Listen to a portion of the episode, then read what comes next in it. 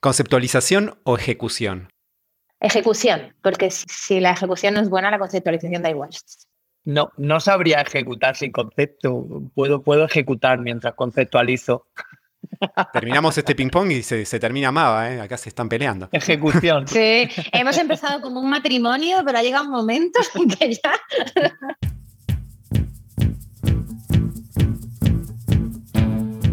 El diseño de packaging debe seducir, informar, entretener y hasta salvar el planeta. Soy Hernán Braverman y esto es Branderman, el podcast donde converso con expertos para descubrir cómo lograr un impacto positivo en los consumidores, el mercado y la sociedad. Advertencia, mantener este podcast fuera del alcance de marketineros y diseñadores de mentalidad cerrada.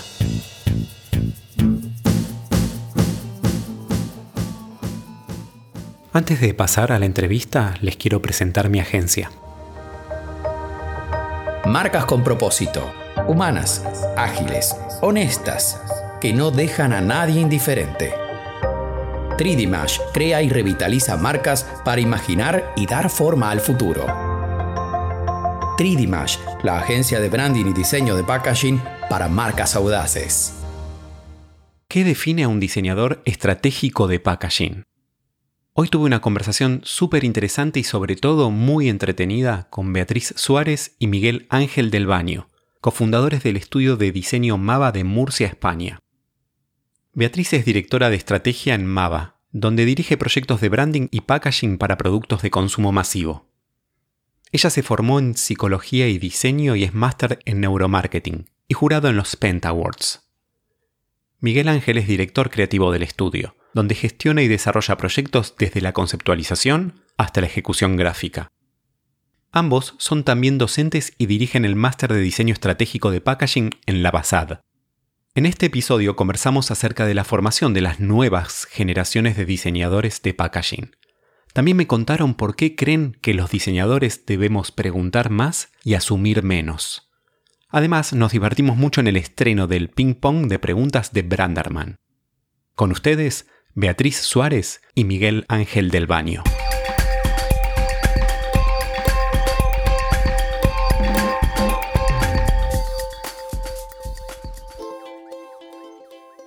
Cada uno de nosotros es un contenedor de ideas, proyectos y sueños. Sin embargo, no podemos leer la etiqueta cuando estamos dentro del frasco.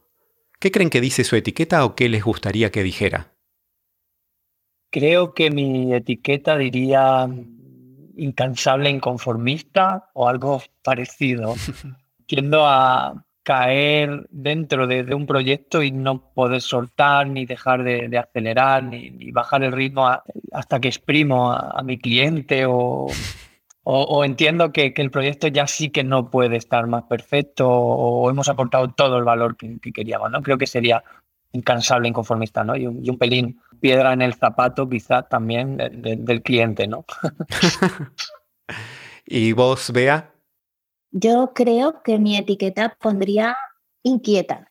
Y si me lo llevo a nuestra jerga española, culillo inquieto, más bien. Eh, supongo que es lo que mejor me ha definido a lo largo de los años, personal e incluso profesionalmente, en búsqueda de cosas nuevas, de emociones nuevas, de curiosidades, aprender todo el tiempo, por eso he ido eh, como evolucionando, no voy a decir cambiando, que me parece muy histriónico, si no la vida es muy aburrida, hay que ser curioso siempre, si no, no te detienes, al final se, se, hará muy aburrida y yo de momento sigo divirtiéndome. Ahí justo me gustaría hablar de este viaje. Me gusta pensar que construir una marca es como un viaje, ¿no? Y que comienza por definir dónde estamos y preguntarnos a dónde queremos ir preguntarles cómo fue el camino que los llevó a cada uno a enfocarse en el mundo de las marcas y el del diseño de packaging. Mi primer encuentro con el diseño como pasión fue muy pronto, aunque quizá en ese momento no fue revelador profesionalmente porque yo era una niña.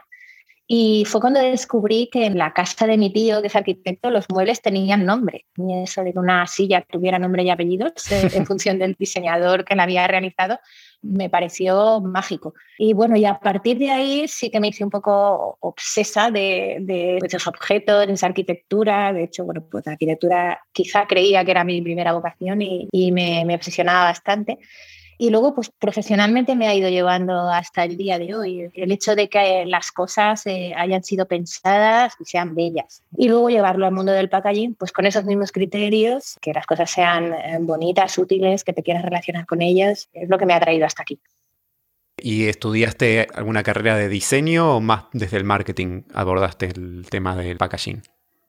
Yo empecé con psicología, cogí psicología por descarte y sí que es verdad que siempre eh, me llamaba mucho la atención la psicología de la percepción, cómo los seres humanos percibimos las cosas. Y de hecho siempre he estado en el mundo de la empresa y, luego ya pasé a diseño, neuromarketing. O sea, no, no fue un desastre total mi elección de psicología desde el principio. Le he encontrado rédito profesional a ciertos conocimientos y de hecho los aplico en, mi manera de, de entender las cosas pero sí que ha sido una deriva un poco atípica. Por eso lo de inquieta también, porque hacia dónde he llegado quizá no ha sido por una línea muy recta, ha sido más bien llena de curvas, pero bueno, ha sido emocionante. No puedo decir que, me arrepienta o que piense que a lo mejor otro camino hubiera sido mejor.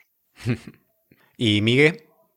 Yo siempre he sido de, números, siempre he estado como en la parte de, de ciencias, más de la ingeniería, los números, y siempre me había traído y he estado participando como en el arte, el dibujo, la moda, pero desde un punto de vista, cuando era más joven, desde un punto de vista más como hobby, ¿no? Pues a mí me gustaba dibujar, me gustaba hacer algo y luego pegármelo en una chaqueta. Y bueno, esa era más un hobby, ¿no? Pero yo siempre estaba enfocado como hacia la ingeniería, ¿no? Entonces, yo también intenté ser arquitecto. creo, que, creo que muchos de los diseñadores intentamos ser arquitectos algún día pero no, no empecé arquitectura, empecé, empecé otra ingeniería y entonces yo cuando estaba estudiando y ya llevaba dos años, notaba que eso no me terminaba de llenar, ¿no? que había una parte romántica que ahí faltaba y que no, no encontraba. ¿no? Entonces cambié de carrera, empecé a estudiar ingeniería pero informática, me pasaba igual y a los dos años volví a cambiar y a encontrar, porque encontré el diseño gráfico como profesión que yo prácticamente ni sabía que existía. Y entonces ahí ya empecé a estudiar y ya sí que fue como un no parar, ¿no? De, diseño, de consumir diseño, de meterme en el diseño y de estudiar y acabar ahora mismo donde estamos, ¿no? Con nuestro propio estudio y genial. ¿Qué los enamora del diseño de packaging? Para mí lo más emocionante que tiene es eh, que tu diseño se relaciona en el tiempo con las personas eh, y se sostiene esa relación. Es como ponerte a prueba cada vez haces un diseño que te contrata una empresa, terminas tu diseño, pero el viaje continúa. Ese producto, ese diseño llega luego a una tienda o a un restaurante o, a algún sitio y la gente tiene que volver a enamorarse de, tu proyecto y estar dispuesta a pagar por ello y llevárselo a casa para relacionarse con él. Entonces es mágico si completas el círculo y de hecho debes de completarlo como diseñador de packaging. Eh, es una de las disciplinas más completas y, y bajo mi punto de vista ese, ese viaje que comento de, cómo eres elegido una y otra vez, de, de, apasionante. ¿Y a vos, Miguel, particularmente, qué te enamora? A mí siempre me ha parecido que la relación del cliente final con el packaging es como muy directa, ¿no? Yo en el momento que enseño algo que he diseñado, en unos instantes ya veo si funciona o no. Ya veo si a la persona le gusta, si a la persona le impacta, si estaría dispuesta a pagar por ello o no cuando vas por un supermercado y encuentras productos que tú has diseñado, cuando vas a un restaurante y te ponen un vino que tú has podido diseñar, ahí hay una magia que, es un poco adictiva para los que diseñamos packaging. ¿Cuáles son algunas de las lecciones de diseño que han aprendido a lo largo de estos años desde que fundaron Mava? ¿Creen que eso cambió la mirada hacia el diseño de packaging en estos años? Para mí, claramente sí. Nosotros a lo largo de estos años, como cualquier profesional, pues hemos tenido una evolución, ¿no? Y yo ahora la puedo ver clara, con un poco de perspectiva. Al principio actuábamos un poco por inercia, íbamos dando soluciones gráficas a la medida de nuestras capacidades o de nuestro talento y por inercia, un poco por intuición, creíamos que era el camino correcto, íbamos dando recursos, imágenes y productos al final a nuestros clientes y para que intentaran vender más, para que pudiesen crecer. Ahora nuestra visión es muchísimo más global, ¿no? Somos un estudio mucho más estratégico que al principio y al final esos recursos gráficos, esos estilos, ese visual final es simplemente una consecuencia de, todo el pensamiento y de toda la estrategia y de todas las reuniones anteriores, ¿no? las que hemos tomado muchas decisiones. Entonces ahora empezamos a construir al contrario, ¿no? Desde el pensamiento, la estrategia, el conocer muy bien a nuestros clientes y al final, pues ese visual que seguro que, va a ser bello, bonito y va a ser atractivo para los clientes, pues simplemente es una consecuencia que cumple todo lo que antes nos hemos propuesto, ¿no? ¿Y qué les gustaría haber sabido cuando empezaron?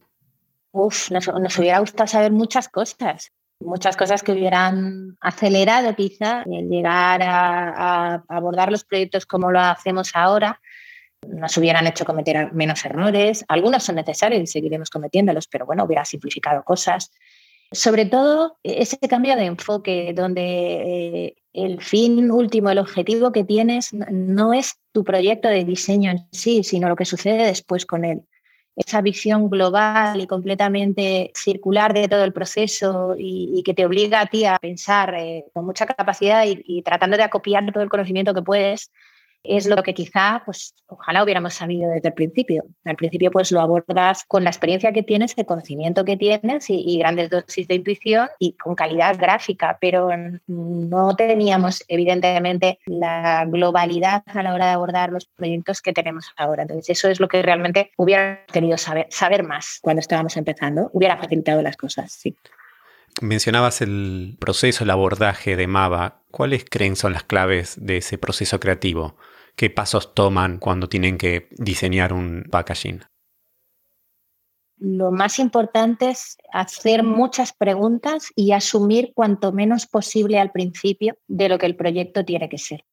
Incluso en ocasiones el, cliente ya viene con muchas presunciones sobre lo que considera que, el proyecto tiene que ser, incluso a veces presunciones ya del resultado final, gráficamente cómo va a tener que ser.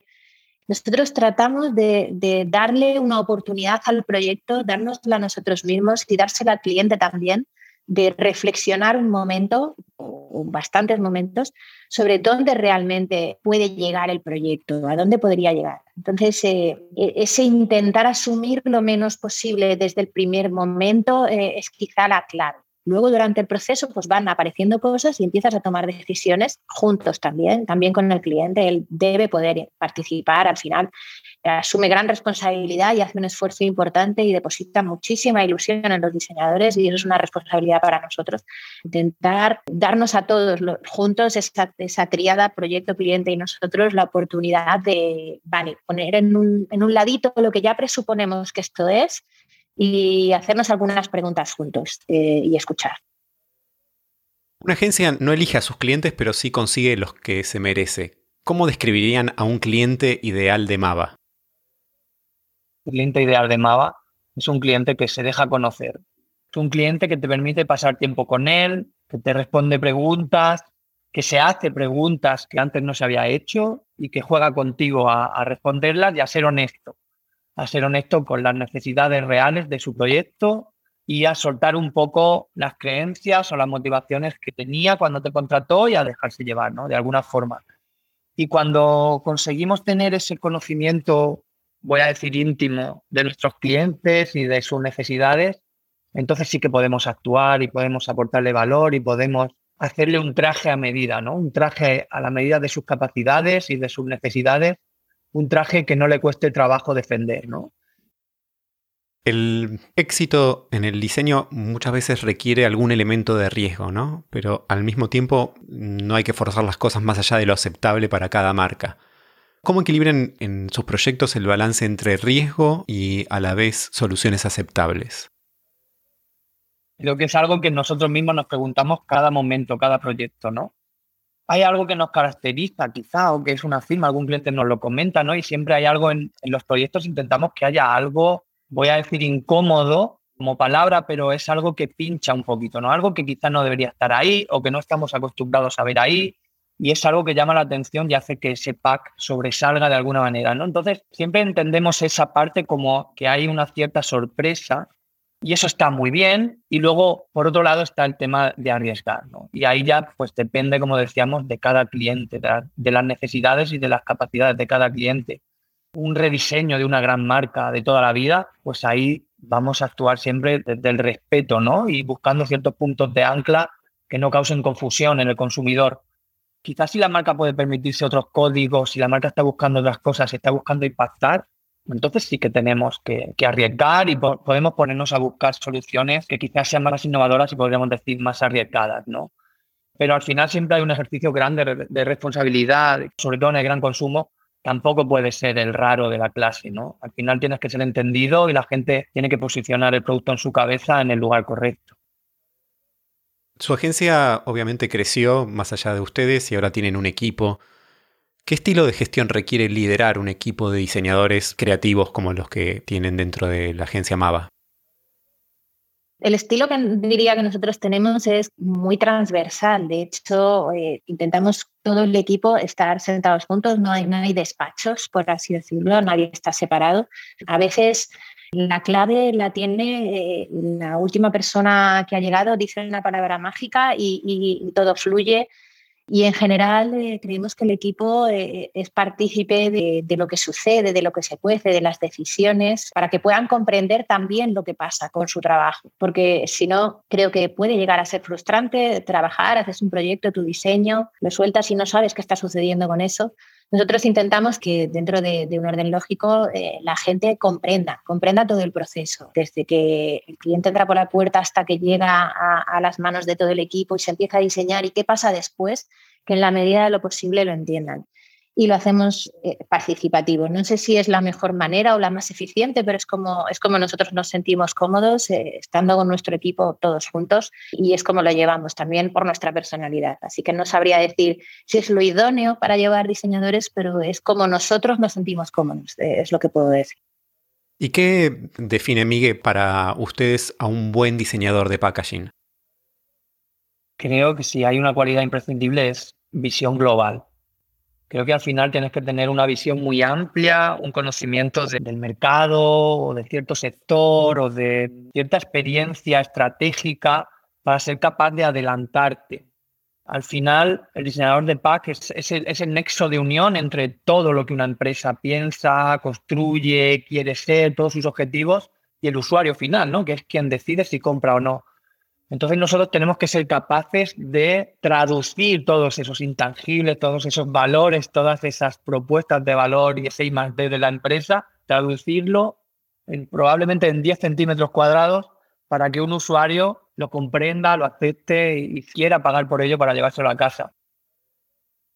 Chicos, tengo una varita mágica. ¿Qué les gustaría cambiar de su estudio ahora mismo? La verdad es que ahora mismo yo quizás me gustaría congelar el estudio. Ahora mismo me parece que vivimos un momento dulce, eh, tenemos clientes con los que nos gusta trabajar, tenemos eh, responsabilidad en los proyectos, nos sentimos importantes cuando nos contratan y, cuando se nos pide opinión.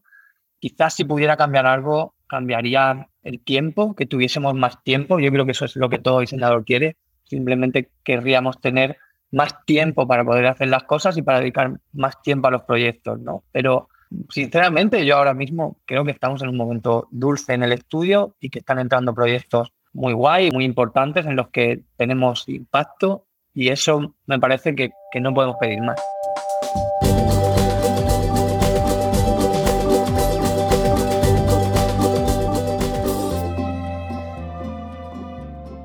El diseño humaniza a las marcas, conecta emociones, se relaciona con las personas de una forma íntima y hace de su vida un espacio más bello.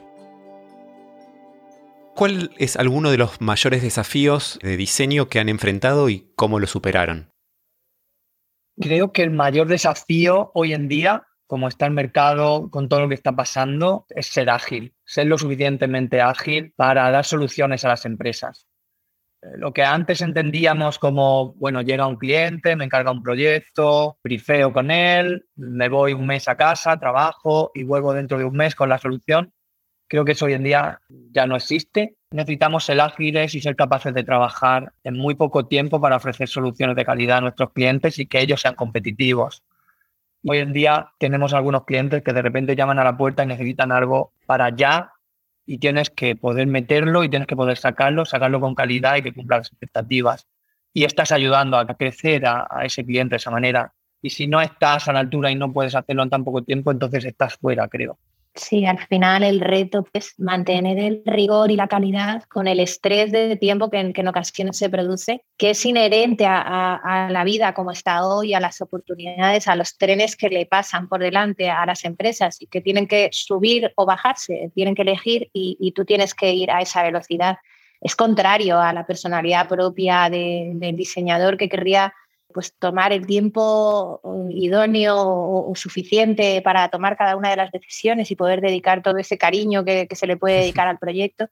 Pero la vida no es así, eh, las oportunidades cada vez son más rápidas, por eso esto de las metodologías ágiles que se oye mucho en las tecnológicas, pero para nosotros también son una realidad, pero son una realidad que además no va a cambiar y que no va a mejorar. Eh, no vamos a tener cada vez más tiempo para nuestros proyectos porque el mercado es frenético y las empresas que al final son las que nos necesitan, las que nos contratan y las que nos permiten sobrevivir, tienen que soportar ese ritmo y ser competitivas y nosotros tenemos que ayudarles a seguir siendo competitivos. Por lo tanto, se produce ahí un conflicto entre el ideal eh, de tu proceso de trabajo y lo que la realidad te impone. Y el reto más importante es no decaer en calidad y en motivación y estar a la altura de lo que necesita eh, el cliente para poder seguir confiando en ti porque le ayudas a ganar, a ganar en esos retos que él tiene también. Desde 2020 codirigen el máster online en diseño estratégico de packaging en la BASAD. ¿Qué necesidad específica cubre ese máster?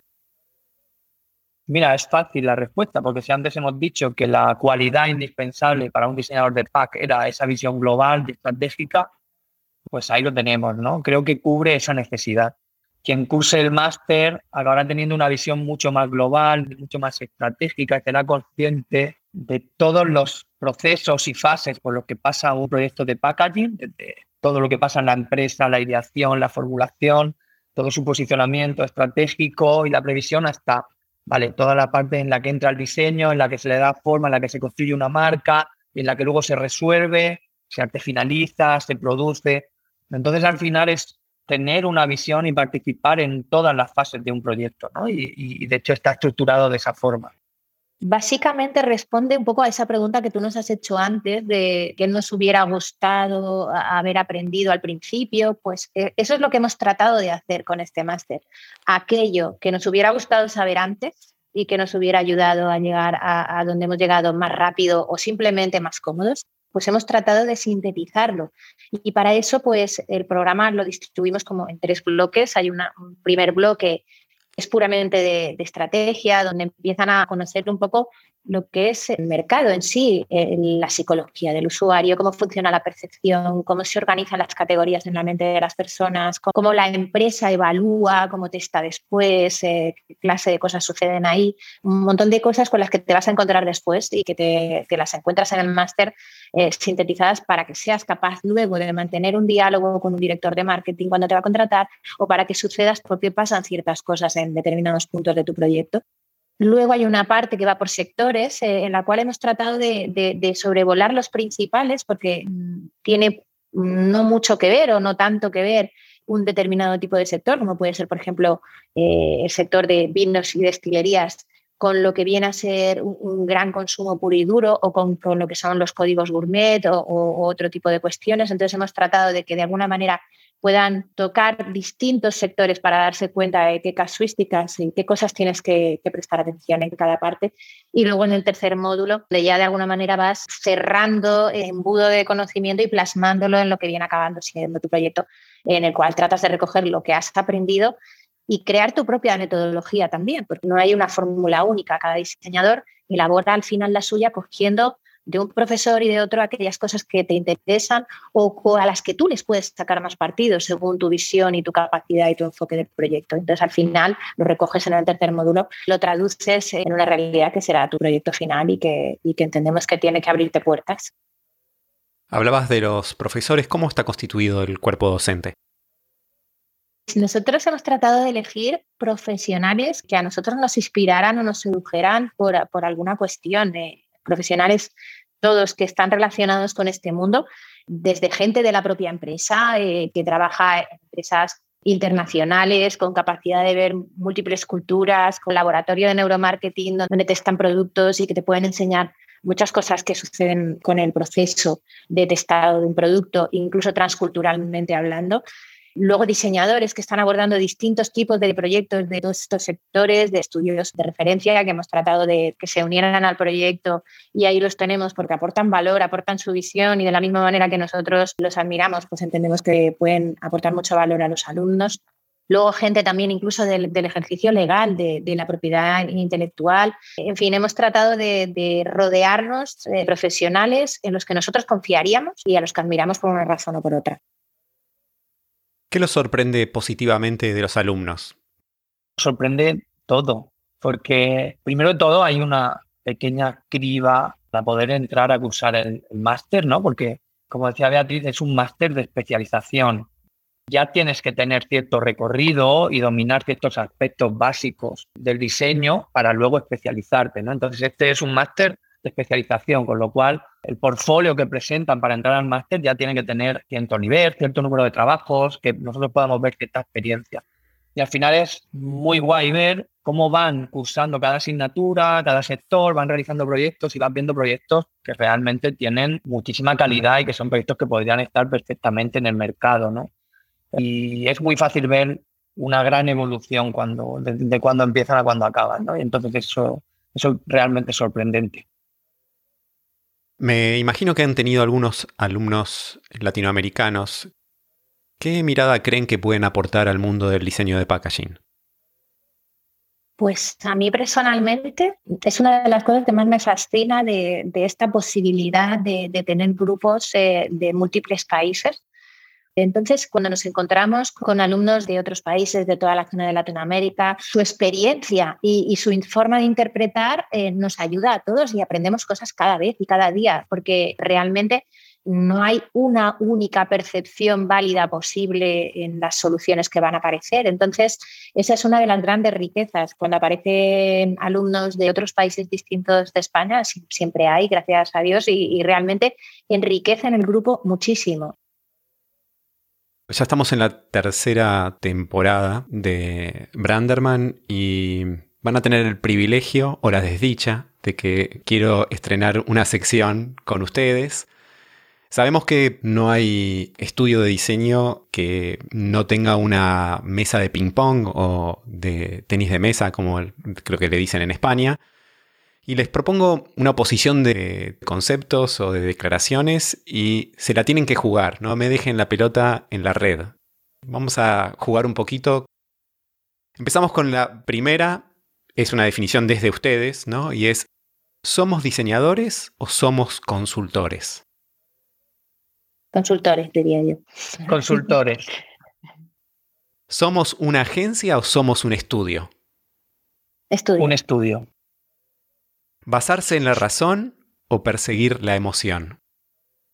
Ostras, es que estas tienen que ser las dos. ah, no, no. Venga, sí, sí, solo puedes quedarte una, la emoción, sí, sí. ¿Brief cerrado o brief open-ended? Open. Open. ¿Estrategas creativos o diseñadores estratégicos? Diseñadores, estratégicos. ¿Proyecto de creación o proyecto de renovación? Hostias. Es que nos gustan los dos. Es que nos gustan los dos. Yo personalmente tengo atracción por la renovación. Personalmente podría decir la creación y así tenemos las dos. ¿Cliente emprendedor o cliente corporación? Ay, qué difícil. Hostia, qué difícil, ¿eh? Muy difícil. A con esta pasa lo mismo que con la anterior, que cada una tiene una cosa como súper positiva. Entonces, eh, corporación emprendedora. bien, bien. Corporación que se, deje, que se deje conocer. Bien, bien. ¿Focus groups o corazonadas? Corazonadas. Corazonadas. ¿Mercado masivo o mercado premium? Masivo. A mí me gusta que haya mucha gente. Premium. Bien. ¿Conceptualización o ejecución? Ejecución, porque si la ejecución no es buena, la conceptualización da igual.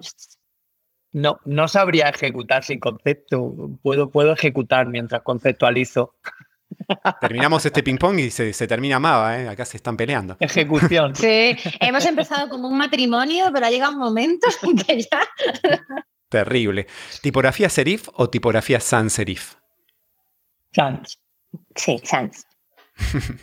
¿Etiqueta o volumen? Etiqueta. Etiqueta. No puedo hablar con ustedes.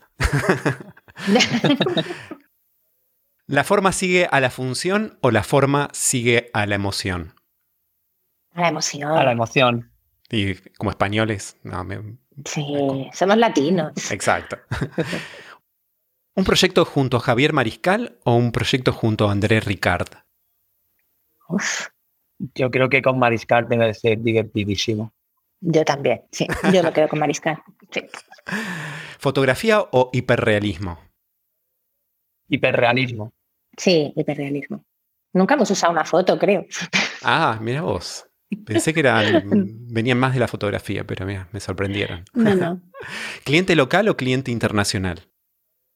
Internacional. O local que quiera ser internacional. También. ¿Conferencia para muchos o conferencia para pocos? Para pocos. Para pocos. En las presentaciones, ¿nervios cero o nervios siempre? Yo diría emoción siempre. Es, no llega a ser nervios, pero tienes que tener esa inquietud. Entonces es, es un poquito de nervios siempre. sí, estoy de acuerdo. ¿Ser jurado o ganar premios? Uf, bueno, Bea es jurado y bueno, iba a decir yo gano premios y todos ganamos premios. claro, podemos, yo puedo decir lo de ser jurado y él no decir que lo de los premios preferiría no tener que renunciar a nada de las dos cosas. ¿Dirigir diseñadores o seguir diseñando toda la vida? Seguir diseñando. Para mí, dirigir diseñadores es diseñar. Bien. ¿Trabajo remoto o trabajo presencial? Presencial. Presencial. Ahí perdieron unos cuantos diseñadores futuros, pero bueno. la última. ¿Diseñador se nace o diseñador se hace? Se hace. Se nace.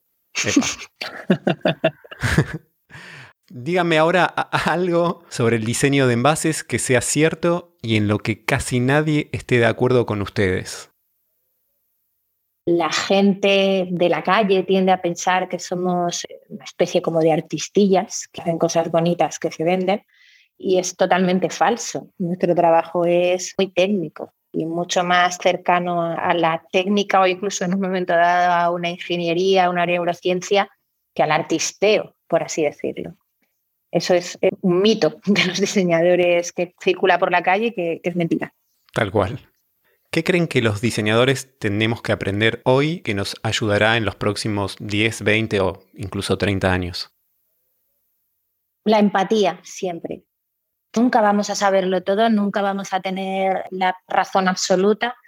Constantemente vamos a tener que ponernos eh, en la piel de las personas con las que nos vamos a encontrar en cada proyecto, ahora y en el futuro. También para comprender nuevas generaciones, nuevas inquietudes, nuevas cosas que suceden pretendemos ser diseñadores toda la vida y lo que pasa por la cabeza de un chaval de 15 años y lo que a lo mejor pasa por la mía, pues puede no ser igual o no ser las mismas necesidades o no tener las mismas emociones. Entonces, tenemos siempre que hacer un ejercicio de empatía extremo para saber qué sucede a nuestro alrededor, qué sucede en las personas con las que nos vamos a relacionar o con las que nuestro producto se va a relacionar.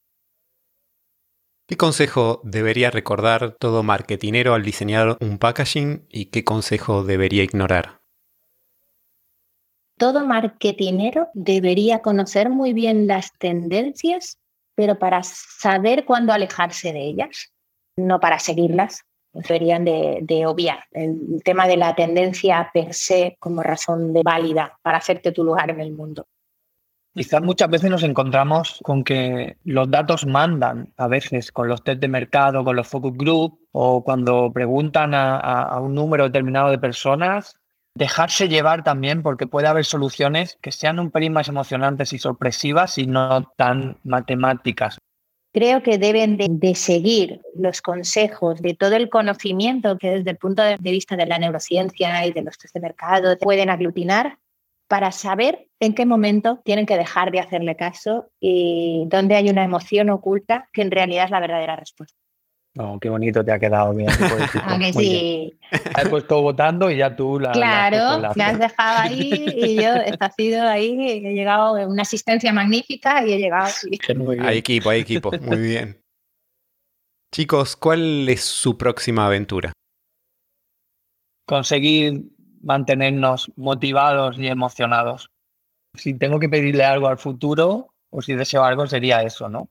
Seguir disfrutando lo que hacemos, seguir teniendo el equipo que tengo y que estén igual de implicados. Y la aventura es seguir, seguir aportando valor, seguir consiguiendo clientes, seguir teniendo impacto en esos clientes, impacto positivo, ayudarles a crecer. Creo que como aventura eso ahora mismo está muy bien. Muchas gracias a ambos. Me quedo con unas palabras incansables, inconformistas, inquietos inquisitivos, informados, inmersivos, íntimos y un poco incómodos. Y creo que eso define el design in Mava. Así que muchas gracias. Muchas gracias a ti, Hernán, contar con nosotros. Gracias a ti, ha sido un placer. Espero que hayas disfrutado tanto como yo esta conversación. Podés chequear las notas del episodio para ver todos los links relevantes. Te invito también a seguirme a través de la cuenta de Instagram y mi website branderman.design. Suscríbete al podcast en tu app favorita para no perderte el próximo episodio de Branderman, el podcast en el que te propongo descubrir cómo lograr a través del diseño de packaging un impacto positivo en los consumidores, el mercado y la sociedad.